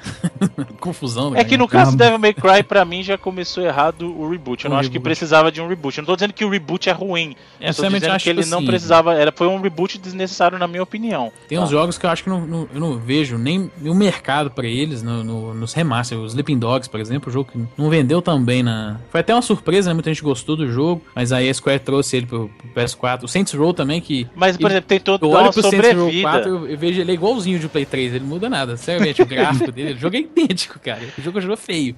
Sabe? Apesar de ser divertido e tal, mas eu, eu vejo essa parte como casos e casos, por exemplo. É, é muito difícil falar, ah, eu não quero mais remaster, aí o cara vem e me, me traz um jogo que eu sou super. O cara vai lançar o Uncharted Collection no final do ano e eu vou comprar com certeza. Eu vou, exatamente, é que tá. Por isso que é, é, é de pessoa para é, é, pessoa. É, realmente dois. Não tem dois pesos, duas medidas, não pode ser, né? Mas é o que a gente julga. É aí que tá. Por exemplo, você tá cansado de remasterização, mas na hora que sair uma remasterização do jogo que você quer jogar, você vai comprar. O caso do Uncharted. É o caso que eu falei da semana passada lá do, Marcus Phoenix Collection. Eu gostaria, eu tenho todo todos os jogos lá no 360.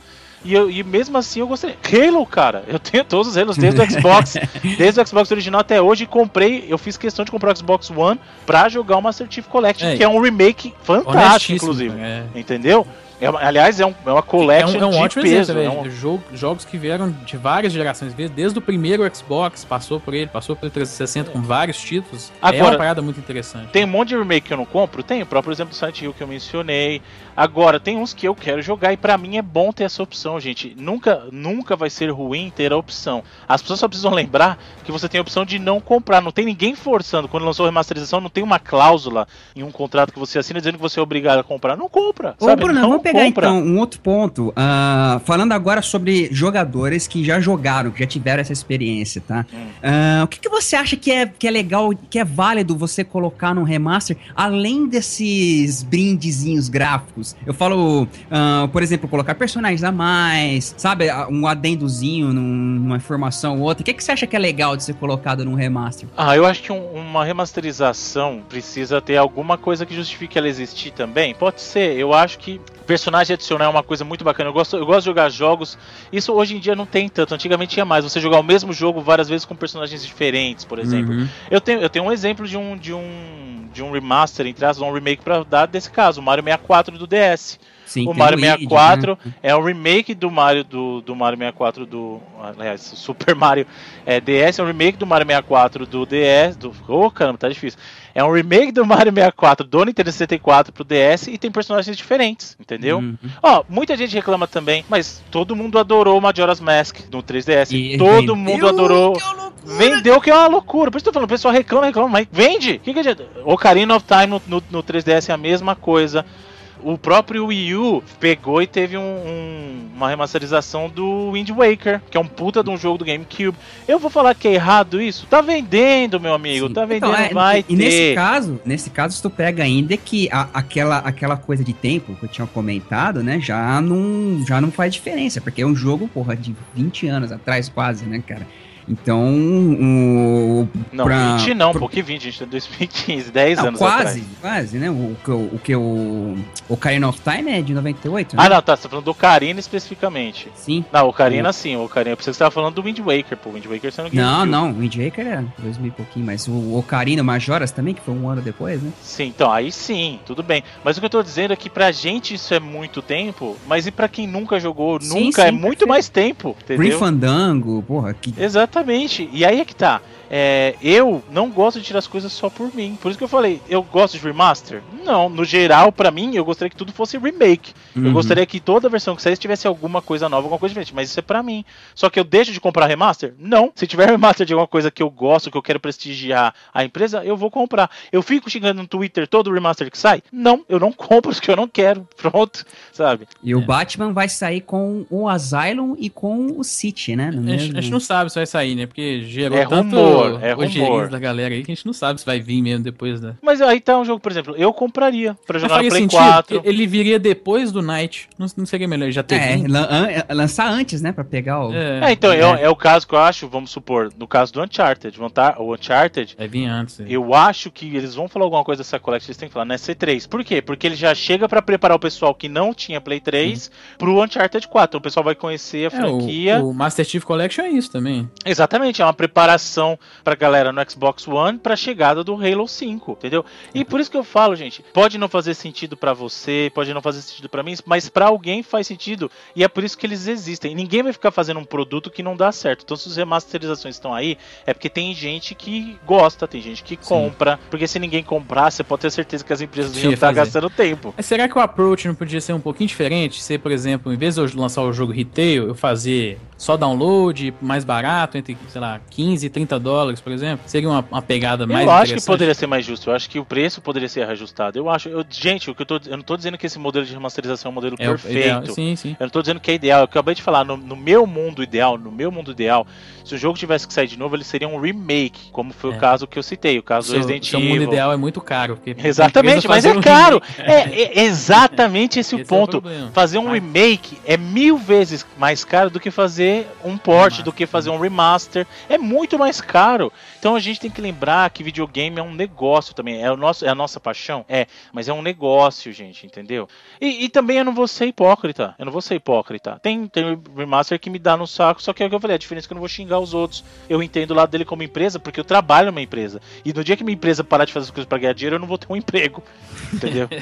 minha empresa faz muita coisa que eu não gosto, mas eu, te, eu tenho que fazer o que ela quer que eu faça para ganhar dinheiro. Eu quero ver o pessoal aqui viver sem dinheiro aqui, como é que faz? Vai todo mundo viver de de, de sol, de amor. Vai ver, entendeu? É, entendeu? Pro mato, é, nem no, barraca. Nem, nem no videogame isso ia funcionar, viver Exatamente. só de, de luz e amor. Imagina de verdade. pois é. Mas, o seguinte, a gente tá falando muito do aspecto negativo, discutindo muitas coisas. Vamos fazer o contrário. Que jogo você gostaria que tivesse um remake? Olha aí, hein? E agora? O primeiro tenho... Metal Gear? É, ele já tem, né? já é o, tem é o, Twin, Twin Snakes. Snakes né? Não, eu não, acho não, não, eu falo o primeiro, o primeiro mesmo. Ah, tá, o Metal Gear, não Metal Gear Solid, ah, Metal Gear, Metal Gear. Ah, aí não. É. Boa, não, acho bacana, que ideia bacana. Eu acho o, o um, rem, não um remake, mas um remaster do Twin Snake seria interessante pra essa geração atual também. Eu acho que um remake. Eu, não, eu gostei da ideia do, do Edu. Eu acho que tem que ter um remake do primeiro Metal Gear, mesmo não do Metal Gear Solid, o primeiro Metal Gear, com a engine. Com a engine da a Fox Engine. Fox Engine. É, entendeu? Aí, beleza. E eu gostaria de ver também, aí eu vou adicionar também, o primeiro Metal Gear Solid, um remake dele com a Fox Engine também. Estão chamando, estão mandando o cara embora lá, você tá pedindo pra ele fazer remake. oh, ah, ah, parou! Dar, não. Parou, parou. Ah, é, o Kojima tá saindo, eu tenho certeza absoluta que isso vai acontecer. Porque ah. eles, eles querem ganhar dinheiro não, com, com Metal Gear. Metal Gear não vai acontecer. Não, do Metal Gear Solid é certeza que vai ah, sair. Ó, é. pode escrever o que eu tô falando. Eu acho que vai vir um, um Como Kojima. Snakes, não, não, não, não. Mas... Como Kojima vai sair, é certeza que como eles não têm o Kojima para criar história nova, eles vão pegar e fazer um remake do Metal Gear Solid 1 1 na, na Fox End. Por quê? Porque eles, desse jeito eles vão tentar agradar os fãs,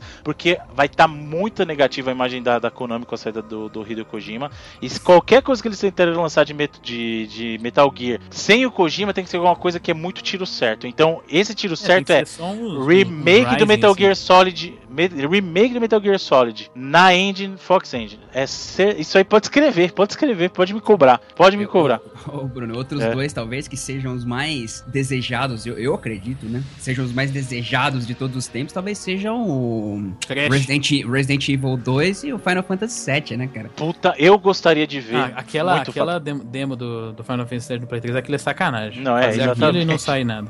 Eu não acho. Nunca, né? Tá, tá. Não, eu acho que é possível. Se você jogar o Final Fantasy XV, você vai ver que tem muita coisa que lembra Final Fantasy VII mesmo, cara. Tem. A, os personagens lembram muito o Advent Children, que é o filme do Final Fantasy VII. Uhum. Que é um o approach que eles pegaram. Exatamente, é o. Eu esqueci, é po, Pogmon, como é que é o nome do cara? É. Sei. Paragma, Pomon. É, tem um cara igual o Cloud, outro cara igual o Zé. A dublagem dele é o cara que a dublagem é horrível. Ah, e aí que tá, se liga. É, você falou do Resident Evil. Eu adoraria ver um remake. Desde a época que saiu o remake do, do GameCube do primeiro, eu queria ter visto na mesma pegada do Resident Evil 2, cara. Putz, seria monstro. Seria um negócio monstro, cara. Eu, eu sonhava que na minha cabeça aquilo ia acontecer para todos, porque veio, veio um, aí eles lançaram o zero e, puta, eu falei, certeza, mano. Eles vão fazer remake de todos nessa pegada, vai ser muito foda. E aí, pff, aí lançou o 2 do GameCube, que era um port da versão do Dream. O Zero é uma boa pra ser um remaster também, né? Que ele não é a mesma engine do. Do remake, é. é, é. é. Mas eu, sabe quem eu queria ver de verdade um remake? Que já uhum. teve até um remaster, mas eu gostaria de ver um remake pra Play 4. Hum. Posso falar? Mesmo de coração. Vocês sabem qual que é. É o meu jogo favorito de todos os tempos, meu amigo. Crash Team Racing. Que Crash Team É puta jogo foda, mas não precisa Pô, de remake. Não, esse jogo não precisa de remake, não. Cara. Ah, você falou Shadow of Colossus. Shadow of the Colossus, meu é, amigo. Perfeito. Puta é, que é que mais merece. Se fizessem um remake desse jogo, remake com, mesmo, remake. Com os colossos. Com, no, com os colossos que ficaram faltando. Então tinha que adicionar, porque no, no jogo original tinha um monte de colossos que ficou de fora, entendeu? Uhum. Então, colocar os colossos que ficaram faltando. É remake, tô falando, não é remaster. É um remake. Reconstruir o jogo na engine, pra, numa engine pra Play 4, tá? E lançar. Eu compro umas 10 cópias. Sozinho. é só, só eu. botar na mão do, do Fumito Ueda, botar na mão de outra pessoa que sai, velho. Cara, eu queria muito, porque esse é um bagulho muito foda. Os, os, os colossos que estavam faltando e a, uma, uma versão atualizada, um remake pra Play 4 ia ser um bagulho que eu juro. Eu juro que se isso sair, eu compro 10 cópias sozinho. Eu vou lá, vou comprar 10, me dá, eu quero e eu vou te dar esse dinheiro. Cara, é, é um bagulho que, meu. É, é, uma, de, uma de presente pra mim uma é, de presente pra mandar pro... pra mim também. Não, vou comprar 10 cópias só pra mim. Pra mim. Eu até posso comprar não. uma de dar de presente, mas eu vou comprar pra mim só. Vou, eu vou fazer igual, a, sei lá, beleza americana, ficar uh -huh. lá jogando pra cima e ficar cima. na cama, me mexendo. É, remake, eu acho que pô, vai ter muita coisa que a gente vai falar, né? Imagina se eles lançassem um, um remake do, Shem, do Shenmue e já uh. metendo o, o, terceiro jogo junto assim Pô, também. Um collection e já mete o 3 é, ali, mano. Aí... Shenmue merece muito, né? Mas eu acho que remake tá meio fora, né? Acho que não tá... O custo é alto, cara. É isso é, que eu tô falando. Como... Por que que faz Mas tanto remaster, remaster mesmo? Que, que jogo que eu gostaria de ver um remaster? Remaster. Ah, Shenmue aí, olha aí. Shenmue, pode ser. Shenmue, é, eu... o primeiro e o segundo é, lançam um bundle. Mas que ele Foda. Remaster. Né? Não, e não precisa ser um remake, porque pouca gente jogou mesmo Isso. e só, só faz um upgrade. É, eu falar, podia lançar de novo o mesmo jogo pra mim, porque tá valendo. Não precisa nem fazer remaster, velho. E outra caixinha. outra caixinha. Porque eu tenho, ó, pra você ver, eu tenho a Só versão pro três. Dream. Não, então eu tenho, não, os três não, porque não tem. Eu tenho um e o dois pra Dream, eu tenho dois pra Xbox uh, One, o One original, que fala. Isso, pro primeiro Xbox. Você não tem do 64, não tem? Não, não tem no 64, seu louco. Tem sim. Ô, o que? Shenmue pro 64? Dá, dá uma dessa aí pra mim também que tô... Não, eu, não, peraí, oficial, você tá de. que eu fui, que eu fui enganado, reza a minha, a minha vida. Shenmue pro 64, Shenmue é exclusivo da SEGA. De Shenmue pra 64, tem sim, pô. Gente, não, não, Felipe, Shenmue é da SEGA. eu sei, cara. Uma porque não tem não, como peraí, fazer Shenmue Não, ó, peraí, você tá falando de jogo oficial? Oficial jamais. Você pode ter sido. Não, alguém um, fez um hack. Um O que tem, aí é que tem. Aquele home hack maluco. Então, o home hack pode até ser, porque o que aconteceu foi o seguinte: o, o Shenmue começou um projeto pra Sega Saturn, então tem até veiculando imagem do que era o protótipo dele pra Sega Saturn, entendeu? E, só que aí ele acabou saindo oficialmente só no Dream.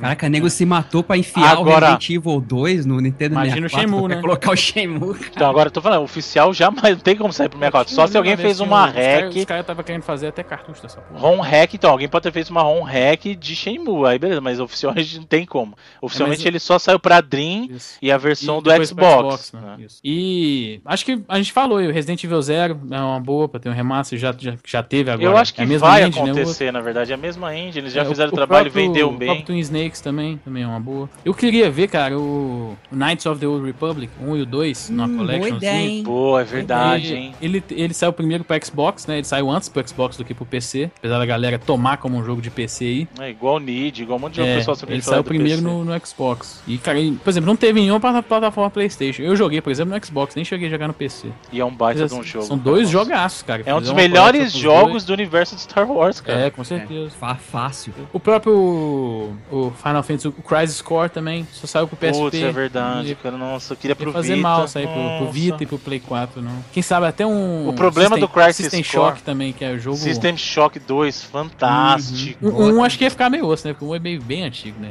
É. É, bem feinho. Mas ele seria um remake interessante, System Shock. Remake, um Não, remake, um remake do primeiro Half-Life, por exemplo, que não É. teve. O, pre- o teve- seg- teve o- não, o remake. Source, né? Não, então, mas tô falando remake oficial mesmo e lançado pra, pra console, né? É. Ah, PC você pode ter remake de qualquer coisa que o pessoal que faz, tem, a comunidade tem, faz. PC já tem. Tem até de Shenmue pro 64 aí, igual nós. O pessoal, quando, quando você fala de PC, aí vale qualquer coisa que o pessoal consegue fazer mesmo, né? Mas tô falando oficialmente, produto vender, sabe, tal, de loja e console, né? Primeiro Portal, fazer um remaster. Não, é? tá Ah, ótimo já. tá Não, aí não tá precisa, bonito, não. tá É tipo de jogo que não precisa, cara. Não tem jogo que não precisa. Tem jogo que é melhor É, não o- mexer. O, o, o Portal, é o Bruno falou, eu tenho umas 10 cópias aqui em casa. Que eu gravei 10 DVD diferentes do Orange Box, que vivia ah, riscando essa parada. Senhores, é. o que vocês estiveram jogando essa semana? Bom, galera, essa semana peguei pra jogar finalmente o Final Fantasy Type Zero HD. Semana passada ele ficou de lado pra jogar só o, o demo do Final Fantasy XV, né? Então curti, mas sei, cara, acho que eu tô meio off assim. O ritmo dele tá um pouco deslocado pra mim, né? Não tô no. Vou, vou terminar de jogar essa por essa semana, não. Acho que vou deixar pra quando eu tiver mais à toa, assim. Joguei um pouquinho também do, do jogo badalado da semana, que foi o Bloodborne, que não é um jogo que eu que eu curto muito, que não é a minha, muito a minha pegada dos jogos da série Souls, tanto que eu joguei só o Demon Souls, mas gostei, cara, entendo por que, que o jogo tá aí com 90 e tantos no Metacritic, todo mundo tá adorando o jogo, mas não sei se eu vou pegar ele não, joguei na casa de um amigo, dei uma testada uma hora, duas horas ali, mas é um, é um bom jogo, o combate é interessante, não é tão é, mais rápido assim que o, que o Dark Souls, que o Demon Souls eu achei não, achei que ele ainda é bem cadenciado, bem planejado, ainda mais que você não tem escudo, né, pelo menos ele não tinha lá, e semana, semana foi semana corrida, foi isso. Um pouquinho de GTA também, né? Continuando jogando as heists aí de vez em quando. E você, Edu? Como é que foi sua semana gamer aí? Essa semana, o. Acho que até o próprio Felipe tinha comentado alguma coisa a respeito de Broken Age, que tá pra sair aí a segunda. Então eu tive. Eu peguei pra jogar a- o, o remaster que a gente falou do Brain Fandango, que é excelente, né? Que o, o jogo em si já, já é maravilhoso.